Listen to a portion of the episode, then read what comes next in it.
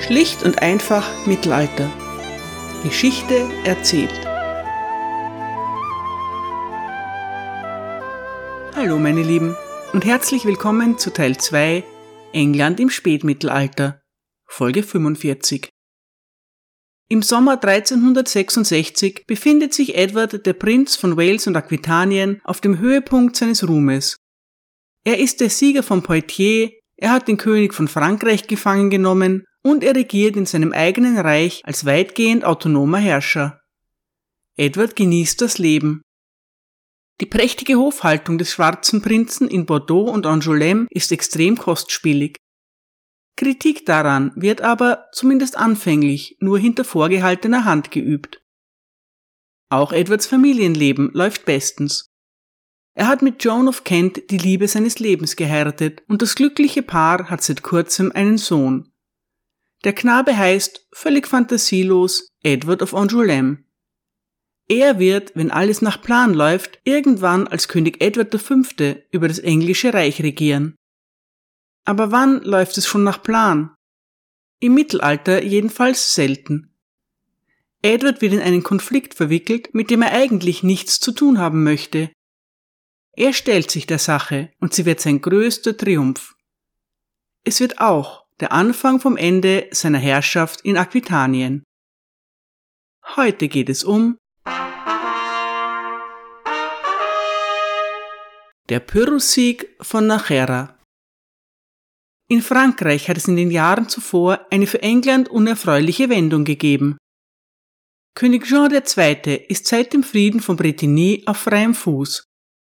Er ist darum bemüht, den Rest seines Lösegeldes aufzustellen. Als Sicherheit hat er zwei seiner Söhne am englischen Hof zurückgelassen. Einem der beiden, Louis von Anjou, dauert die Sache zu lange. Er flieht zurück nach Frankreich. Jean II. ist das unritterliche Verhalten seines Sprösslings schrecklich peinlich. Was soll sein guter Freund König Edward nur von ihm denken? Um seine Ehre wiederherzustellen, kehrt Jean II. freiwillig an den englischen Hof zurück und begibt sich wieder in Gefangenschaft. König Jean ist wirklich ein edler Mann. Der klügste ist er nicht. Jean II. wird in England in allen Ehren empfangen. Er residiert in dem luxuriösen Palast der Lancasters, dem Savoy. Drei Monate später ist Jean II. tot. Der König von Frankreich wird nur 46 Jahre alt. Seine Todesursache ist nicht bekannt, aber die Engländer haben sicher nichts damit zu tun. Jeans Tod ist keine gute Nachricht für sie. Statt mit einem sanften König mittleren Alters, der sich in ihrer Gewalt befindet, haben sie es auf einmal mit einem gerissenen jungen König in Paris zu tun. Der 26-jährige Dauphin Charles folgt seinem Vater als Charles V. auf den französischen Thron nach. Charles lehnt den Frieden von Bretigny und die damit verbundenen Konzessionen entschieden ab. Er wird alles dafür tun, um sie rückgängig zu machen. Eine Gelegenheit dafür bietet sich schon bald an einem Nebenschauplatz. Mit Unterstützung der Franzosen kommt es zu einem Machtwechsel in Kastilien. Enrique de Trastamara setzt seinen Halbbruder Pedro ab. Nach dem Motto Der Feind meines Feindes ist mein Freund fühlen sich die Engländer genötigt, Partei für Pedro zu ergreifen. Pedro von Kastilien ist 32 Jahre alt. Er ist groß, gut gebaut, blond, blauäugig, mit stark ausgeprägten Gesichtszügen und voller Vitalität. Er wird allerdings auch Pedro der Grausame genannt. Seine Familiengeschichte ist nichts für schwache Nerven. Die spanische Halbinsel ist Mitte des 14. Jahrhunderts in fünf Reiche unterteilt. Portugal im Westen, Aragon im Osten, das kleine Navarra im Nordosten und das maurische Granada im Süden.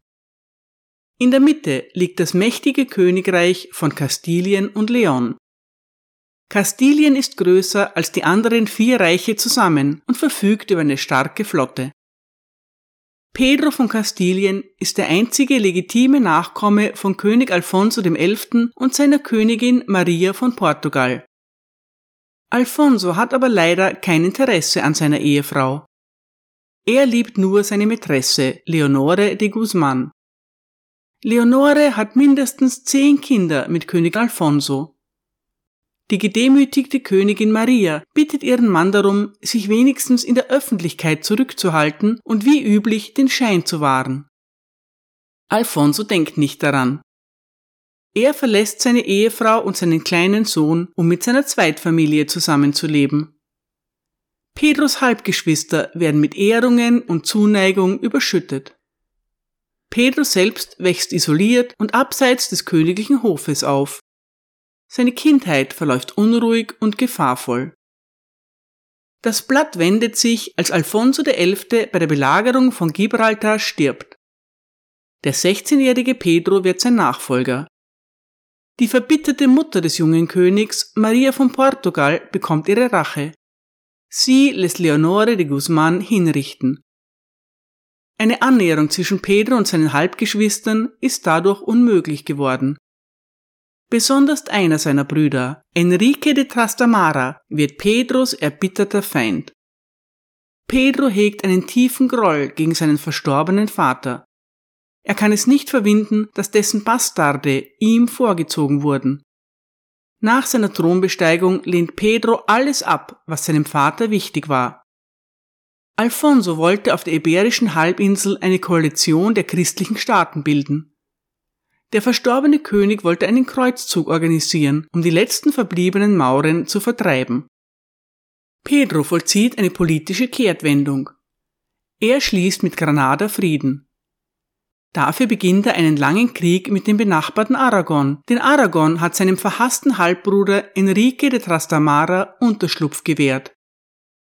Enrique ist zwar ein unehelicher Sohn von König Alfonso, aber das ficht ihn nicht an. Er beansprucht den Thron von Kastilien für sich. Seine Begründung ist im Wesentlichen, dass er einfach der bessere Mann ist.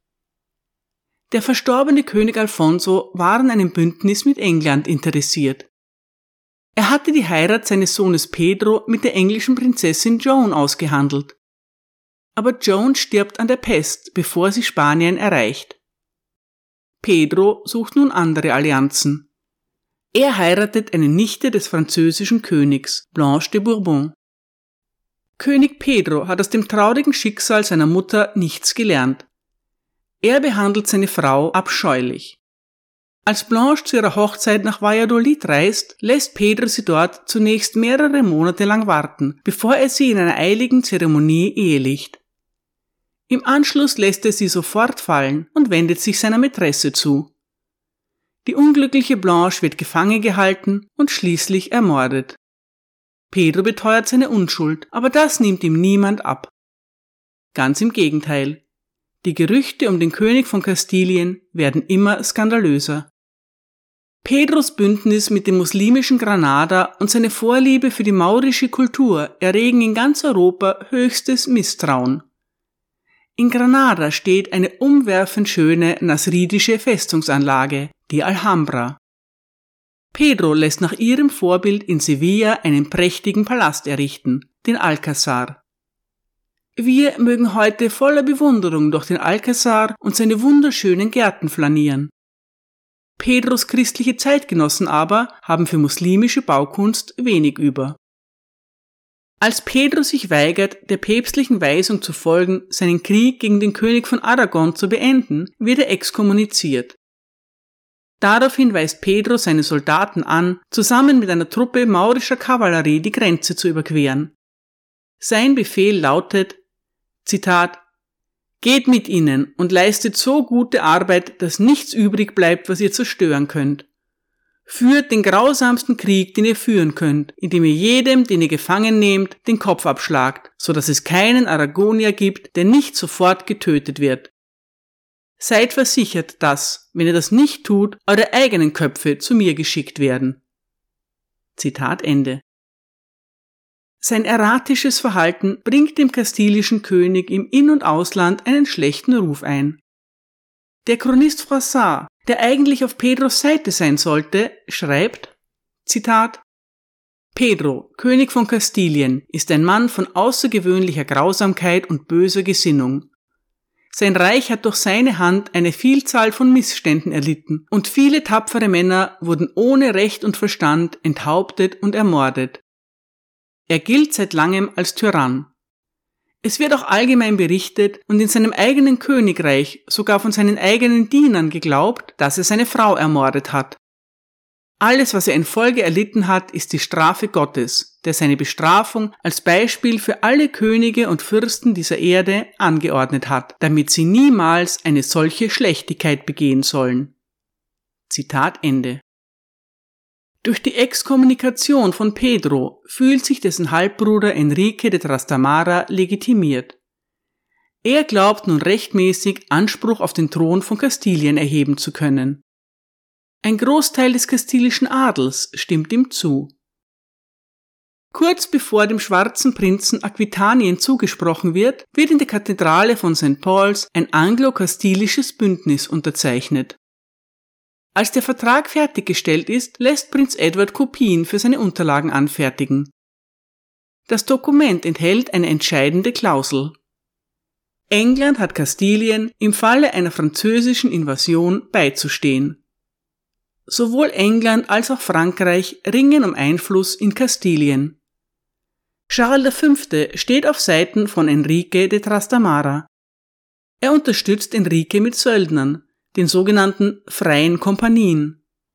König Charles bezahlt deren Löhne und er stellt ihnen einen militärischen Anführer zur Verfügung, den ruhmreichen bretonischen Feldherrn Bertrand de Guesclin. So ausgerüstet kann Enrique von Aragon aus eine Invasion wagen und er ist erfolgreich. Pedro muss fliehen, zunächst nach Portugal, dann in die Gascogne. Ich übergebe das Wort an den Chronisten Chandos Herald. Zitat. Jetzt habe ich eine schöne Geschichte zu erzählen. Mitleid, Liebe und Gerechtigkeit sind, wie ihr hören werdet, Teil davon. König Pedro wurde geraten, sich an den Sohn Edwards III., den Prinzen von Aquitanien, zu wenden. Ein würdiger Mann, kühn und mit einer solchen Streitmacht an seiner Seite, dass kein lebender Mensch ihm Unrecht tun könnte, es sei denn, Gott wolle es. Wenn dieser Prinz bereit wäre, ihm bei seinem Vorhaben zu helfen, würde Kastilien sicher wieder in seinen Besitz übergehen. Also schrieb und versiegelte Pedro sofort einen Brief, in dem er den Prinzen, einen edlen, tapferen und ehrenhaften Kämpfer, aus Liebe, aus Freundschaft, wegen ihres Bündnisses, wegen Blutsbanden und um der Gerechtigkeit willen bat, seine Bitte anzuhören und seine gerechte Sache zu unterstützen. Zitat Ende. Gemäß dem vier Jahre zuvor geschlossenen anglo-kastilischen Vertrag hat Pedro von Kastilien das Recht, im Falle einer Invasion um englische Hilfe zu bitten. Edward III. und der Schwarze Prinz würden ihm dann Verstärkung durch Söldner und durch ihre eigenen Truppen zur Verfügung stellen. Diese würden später vom kastilischen König bezahlt werden. Die Engländer gehen aber davon aus, dass es sich im Fall des Falles nur um Hilfstruppen handeln wird. Pedro würden ja die kastilische Armee und die Ressourcen der königlichen Schatzkammer zur Verfügung stehen. Die Invasion von Enrique de Trastamara verläuft jedoch so schnell und effektiv, dass Pedro keine Zeit bleibt, sich zu verteidigen. Er kommt nur mit einer Handvoll Gefolgsleuten und wenigen persönlichen Besitztümern in der Gascogne an. Pedro hat weder eigene Soldaten noch die Mittel, sie zu bezahlen. Edward muss das gesamte Heer mobilisieren, das Pedro die Wiedererlangung des Thrones erkämpfen soll. Das ist mit enormen Risiken verbunden. Die englischen Verluste auf dem Feldzug und in der Schlacht wären nicht abschätzbar. Die Rückzahlung der Kosten hängt davon ab, ob Enrique besiegt wird und ob Pedro von Kastilien anschließend seine Schulden begleicht. Der schwarze Prinz muss die Hauptlast tragen, da eine Invasion in Kastilien von der Gascogne aus organisiert werden muss. Er muss die Kosten zunächst aus der Schatzkammer Aquitaniens und aus seiner eigenen Kasse bestreiten. Außerdem bringt die Militäroperation diplomatische Herausforderungen mit sich. Das englische Heer muss Navarra queren. Charles de Navarre, auch der Böse genannt, haben wir bereits kennengelernt. Der intrigante König von Navarra muss bestochen werden, was die Sache weiter verteuert. Das gesamte kastilische Unternehmen wird dann davon abhängen, ob Charles de Navarre ausnahmsweise einmal Wort hält.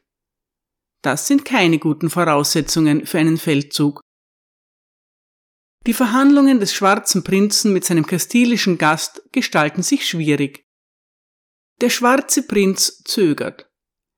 Er ist von der ganzen Aktion nicht sehr begeistert. Pedro von Kastilien ist kein Mann nach seinem Geschmack. Edward of Woodstock ist ein zutiefst frommer und ritterlicher Mann. Der Prinz ist ein überzeugter Anhänger des christlichen Ideals der Kreuzfahrer. Pedro hingegen pflegt freundlichen Umgang mit dem muslimischen Granada. Der Prinz behandelt seine adeligen Gefangenen vorbildlich.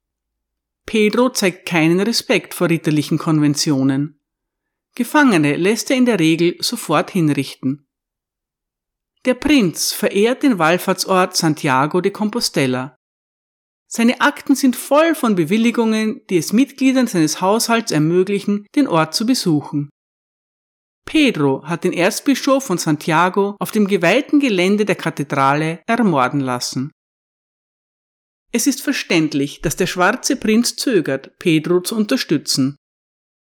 Er erklärt, er müsse sich in dieser Angelegenheit mit seinem Vater und dem königlichen Rat besprechen. Schließlich spricht Edward III. ein Machtwort. Der rechtmäßige Anspruch Pedros ist anzuerkennen und die Bedingungen des Vertrages mit ihm sind zu erfüllen. Der schwarze Prinz fügt sich, aber er besteht darauf, dass Pedro den feierlichen Eid schwört, Zitat, sein Leben und seine Regierung bei seiner Rückkehr nach Kastilien zu ändern, insbesondere in Bezug auf die Kirche. Zitat Ende. Prinz Edward teilt seinem Vater mit, dass er die Expedition nicht anführen wird, falls Pedro nicht schwört, sich zu ändern. Pedro stimmt den vom Prinzen gestellten Bedingungen nolens wohlens zu. In England und der Gascogne wird feierlich verkündet, dass Pedro die folgenden Bedingungen akzeptiert. Dass er die Rechte, den Glauben und die Treue der heiligen Kirche aufrechterhalten, ihre Diener schützen und sie gegen ihre Feinde verteidigen wird. Dass er alle Güter und Besitztümer, die der heiligen Kirche zu Unrecht entzogen wurden, zurückgeben wird. Dass er mit aller Kraft versuchen wird, alle Sarazenen aus seinem Reich zu vertreiben dass er eine christliche Dame zur Frau nehmen und niemals in das Bett einer anderen Frau gehen wird. Diese Dinge würde er sein ganzes Leben lang einhalten. Der Eid, den Pedro leisten muss, zeigt deutlich, was der schwarze Prinz von ihm hält. Die Abneigung ist beiderseitig. Im September 1366 wird schließlich ein Vertrag geschlossen, sollte Pedro den Thron wiedererlangen, würde er dem schwarzen Prinzen dessen Kosten über einen Zeitraum von zwei Jahren erstatten. Der Prinz hätte Anspruch auf alle in der Schlacht gemachten Gefangenen und würde als Belohnung für seine Bemühungen Gebiete am Golf von Biscaya erhalten. Auch Charles Navarre soll für seine Unterstützung einige Ländereien bekommen. Pedro verspricht, dass alle Engländer, die Kastilien als Pilger besuchen, von der Steuer befreit werden. Der Vertrag enthält auch einen Zeitplan für den Feldzug. Das Heer soll bis zum 10. Oktober aufmarschieren und bis zum Ende des Monats die Pyrenäen überqueren. Anfang Januar 1367 soll der kastilische König wieder auf dem Thron sitzen. Bis Anfang April soll die gesamte Expedition in die Gascogne zurückgekehrt sein. Der Zeitplan ist ambitioniert und viel zu optimistisch. Er wird nicht einmal annähernd eingehalten. Das große Unternehmen kann also beginnen. Jandos Herald berichtet, Zitat, der schwarze Prinz kehrte nach Bordeaux zurück und machte seine Männer bereit. Er ließ viele edle und tapfere Ritter aus allen seinen Ländern kommen und ließ weder große noch kleine aus. Einige zogen los, um die Männer der freien Kompanien zu rekrutieren. Der Prinz sammelte Gold und Silber, um seine Soldaten zu bezahlen. Dann schmiedeten die Waffenschmiede in Bordeaux Schwerter und Dolche, Kettenhemden, Helme, Kurzschwerter, Äxte und Stulpen. So viele, dass es für 30 Könige gereicht hätte. Diese Männer versammelten sich nun in einem Kriegslager südlich von Bordeaux. Zitat Ende. Ein Leutnant des französischen Königs schickt eine Nachricht an den König von Aragon. Darin heißt es, Zitat, der Prinz sammelt eine große Anzahl von Truppen und es ist jetzt klar, dass er die Invasion persönlich anführen wird. Es wird nicht mehr lange dauern, bis sein Heer in Bewegung ist. Wenn wir die Bergpässe gegen ihn nicht halten können, wird er Enrique vollständig vernichten. Zitat Ende. John of Gaunt, einer der Brüder des Schwarzen Prinzen, soll mit mehr als 800 Bogenschützen aus England kommen. Die 6000 Mann starke Armee des Prinzen wartet nur mehr auf seine Ankunft. Der schwarze Prinz will so viele Bogenschützen wie möglich mitnehmen. Enriques Streitkräfte umfassen berittene Truppen, die nur leicht gepanzert sind und deren Pferde keinerlei Rüstung tragen. Der Prinz weiß, dass die Spanier keine Erfahrung mit Langbögen haben, und das will er natürlich ausnutzen. John of Gaunt verspätet sich. Er kann erst am 22. Dezember in See stechen, zwei Monate später, als er es geplant hatte. Gaunt will die stürmische Reise von England nach Bordeaux im Winter nicht riskieren. Also geht er in der Bretagne an Land und marschiert nach Süden. Das ist eine vernünftige Entscheidung, kostet aber noch mehr Zeit. Um seine laufenden Kosten zu decken, lässt der schwarze Prinz unterdessen sein persönliches Geschirr einschmelzen und verkauft seine Juwelen. Enrique de Trastamara nutzt die Verzögerung dazu, Verhandlungen mit dem König von Navarra aufzunehmen. Er bietet Charles eine beträchtliche Belohnung an, wenn dieser die Seiten wechselt. Schließlich erklärt sich Charles dazu bereit, den mit Edward geschlossenen Vertrag zu brechen. Er wird sich dem Durchzug der Armee des Prinzen durch die Pyrenäen widersetzen. Der Pass von Roncesvalles würde nun gegen ihn gehalten werden. Der König von Aragon schreibt triumphierend, Zitat, der Vertrag, den der König von Navarra mit Enrique von Kastilien geschlossen hat, wird es dem Prinzen von Wales unmöglich machen, Spanien zu betreten. Er wird seine Expedition aufgeben müssen. Zitat Ende. Am 6. Januar 1367 gibt es eine erfreuliche Nachricht für Edward. Seine Frau Joan hat einen weiteren gesunden Sohn zur Welt gebracht. Der schwarze Prinz gibt ihm den Namen Richard. Dann widmet er sich dem Problem in Navarra. Edward befiehlt einem seiner Männer, nach Norden zu marschieren, um Charles de Navarre mit der Verwüstung seiner Ländereien zu drohen. Charles de Navarre eilt herbei, entschuldigt sich in aller Form für das Missverständnis und erklärt, er habe Enrique nur täuschen wollen. Der Pass von Roncesvalles stehe den Engländern selbstverständlich offen. Anfang Februar versammelt sich das anglo-gaskonische Heer am Fuß der Pyrenäen. Dort beginnt der viel genutzte Pilgerweg nach Santiago de Compostela. Seit dem 12. Jahrhundert werden Wegbeschreibungen verfasst, in denen die Schönheit der Bergpässe gepriesen wird. Es seien Orte, die den Himmel berühren. Es wird allerdings dringend davon abgeraten, die Überquerung der Pyrenäen im Winter zu unternehmen. Der schwarze Prinz hat diese mittelalterlichen Wanderführer entweder nicht gelesen oder sie sind ihm egal. Er marschiert mit seinen Truppen über den Pass von Roncesvalles. Es ist eisig, verschneit und bitterkalt. Chandos Herald schreibt, Zitat, Noch nie war ein Weg so beschwerlich. Man konnte Männer und Pferde am Berghang stolpern sehen, weil sie so sehr in Bedrängnis waren. Keiner hielt für seinen Gefährten an, nicht einmal ein Vater für seinen Sohn, denn es herrschte eine so große Kälte, Schnee und Frost, dass alle Angst hatten. Aber durch Gottes Gnade gelang die Überquerung. Zitat Ende. Völlig erschöpft erreicht das Heer des schwarzen Prinzen Pamplona, die Hauptstadt des Königreichs Navarra. Während die Truppen sich erholen, erhält Prinz Edward einen konsternierten Brief von Enrique de Trastamara. Enrique bringt sein großes Erstaunen über die Invasion zum Ausdruck. Er betont, dass er dem Prinzen nie etwas angetan habe und argumentiert, Zitat, wir haben den Eindruck, dass ihr nicht richtig darüber informiert seid, wie unser Gegner Pedro dieses Königreich in der Vergangenheit regiert hat. Er tötete seine eigene Königin Blanche de Bourbon, seine rechtmäßige Gattin, und er maßte sich alle Rechte des Papstes und seiner Prälaten an, so dass Gott das Urteil über ihn fällte, dass sein Recht auf das Königreich null und nichtig sei. Zitat Ende. Enrique beendet seinen Brief damit, dass er seine eigenen ritterlichen Qualitäten hervorhebt. Er fordert Edward dazu auf, ihm mitzuteilen, wo er in Kastilien einmarschieren wird. Dort könnten sich ihre Armeen dann zum Kampf treffen. So ein absurder Vorschlag ist dem schwarzen Prinzen keine Antwort wert. Charles de Navarre kann es kaum erwarten, dass die englische Armee weiterzieht. Er ist in einer unangenehmen Lage, denn er hat beiden Seiten versprochen, in den jeweiligen Armeen mit seinem Körper, das heißt persönlich, zu dienen. Seine wahre Absicht ist allerdings, sich rauszuhalten. Um den Schein zu wahren, bedient er sich einer List. Charles de Navarre besticht einen französischen Edelmann, der für Enrique de Trastamara kämpft. Er lässt sich von dem Mann gefangen nehmen und nach Aragon bringen. Dort wartet Charles entspannt darauf, wie sich die Dinge entwickeln werden.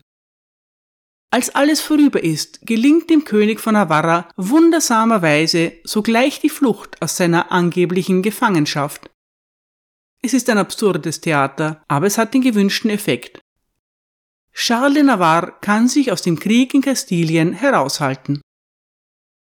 Edward und Pedro führen ihre Truppen unterdessen über die Grenze. Ihr Ziel ist es, Burgos, die historische Hauptstadt der ursprünglichen Grafschaft Kastilien, zu erreichen. Edwards Truppen sind deutlich überlegen. Das weiß auch der französische Heerführer, der legendäre Bertrand de Guesclin. Guesclin ist ein genialer Stratege. Sein Plan ist es, den Engländern eine offene Schlacht zu verweigern und ihnen in engen Tälern den Weg zu versperren. Es funktioniert prächtig. Das Heer des schwarzen Prinzen muss die Berge queren. Die Engländer kommen nur langsam voran. Das Wetter ist schlecht und sie haben nur wenig Proviant. Als sie die Querung endlich geschafft haben, versperren Enriques kastilische Truppen sowie die Franzosen unter Bertrand de Guesclin ihnen den Weg nach Süden. Enrique hat sich in einer Bergfestung verschanzt. Edward ist der Weg nach Burgos versperrt. Enrique folgt dem Rat von Bertrand de Guesclin, die Armee des Prinzen zu zermürben und ihr den Nachschub abzuschneiden.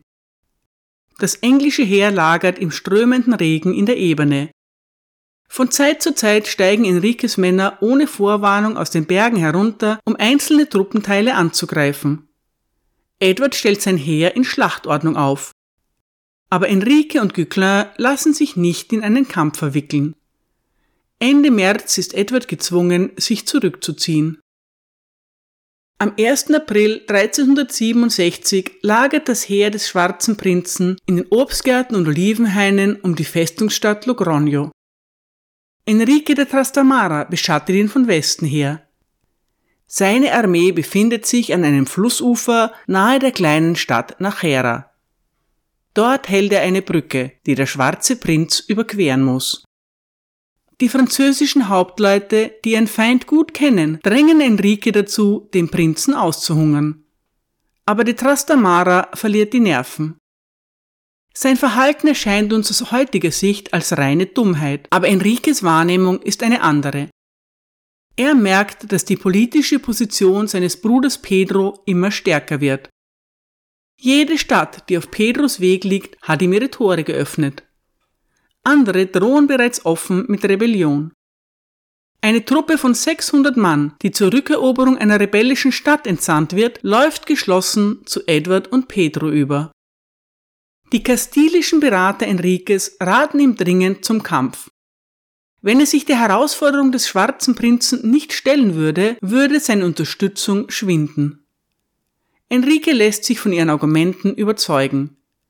Er gibt seine durch den Fluss geschützte Position auf. Sein Heer überquert die Brücke und bezieht auf dem offenen Gelände dahinter Stellung. Auch die Truppen des schwarzen Prinzen formieren sich in Schlachtordnung, die erste Linie besteht fast nur aus englischen und bretonischen Soldaten mit den englischen Bogenschützen an ihren Flanken. Der offizielle Befehlshaber dieses Bataillons ist Edwards Bruder, der junge John of Gaunt. Die tatsächliche Befehlsgewalt liegt allerdings bei Sir John Chandos. Dessen Herold, der Chronist Chandos Herald, befindet sich auch vor Ort. Er wird Augenzeuge der Ereignisse. Hinter John of Gaunt und John Chandos befindet sich das Hauptheer. Dieses besteht hauptsächlich aus Gasconiern mit Edward selbst in der Mitte. Die anglo-gaskonische Armee ist ihren Feinden deutlich überlegen. Der schwarze Prinz wäre nicht so eine Legende, wenn er nicht immer noch ein weiteres Ass im Ärmel hätte. Obwohl die Strategie klar zu sein scheint, gelingt es ihm doch wieder, seine Feinde zu überraschen. Lange vor Sonnenaufgang setzt Edward sein Heer in Bewegung. Anstatt, wie von den Kastiliern erwartet, auf der Hauptstraße zu bleiben, marschiert er über Stock und Stein rechts an einem Hügel vorbei. Als die Morgendämmerung einsetzt, stehen seine Truppen ohne Vorwarnung an der linken Flanke der Armee von Enrique de Trastamara. Als die englischen und gaskonischen Truppen zum Kampf absteigen, ist Bertrand de Guesclin gezwungen, sein gesamtes Heer zu drehen, um sich dieser unerwarteten Angriffslinie zu stellen. Guesclin hat seine spanischen Verbündeten vor den englischen Langbogen gewarnt. Er hat ihnen dringend dazu geraten, es den Engländern gleich zu tun und zu Fuß zu kämpfen. Das kommt für die stolzen Spanier nicht in Frage. Wie es sich ihrer Meinung nach für echte Ritter gehört, stürmen sie zu Pferd auf den Feind los. Die englischen Bogenschützen lassen sie herankommen und überziehen sie dann mit einem Hagel von Pfeilen. Es wird ein Gemetzel, eine totale Niederlage für Enrique de Trastamara. Mindestens die Hälfte der Soldaten von Enrique de Trastamara sind umgekommen. Auf der Seite des schwarzen Prinzen sind die Verluste hingegen gering. Das Pferd von Enrique de Trastamara wird gefunden, nach England gebracht und als Trophäe an Edward III. überreicht. Von Enrique selbst fehlt allerdings jede Spur. Bertrand de Guesclin ist es gelungen, aus der schweren Niederlage noch einen kleinen, aber letztlich entscheidenden Triumph herauszuholen. Er und seine Leute blockieren die englischen Truppen so lange wie irgend möglich. Dadurch kann Enrique de Trastamara im letzten Moment auf dem Pferd eines seiner Knappen entkommen. Innerhalb von zwei Tagen ist er in Aragon.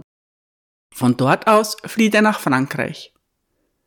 Als Edward von der Flucht Enriques unterrichtet wird, bemerkt er angeblich frustriert, dann haben wir nichts erreicht. Es sind prophetische Worte, die Invasion Kastiliens ist der größte militärische Sieg des Schwarzen Prinzen. Wie sich schon bald herausstellt, ist sie auch sein größter politischer Misserfolg. Danke für eure Aufmerksamkeit.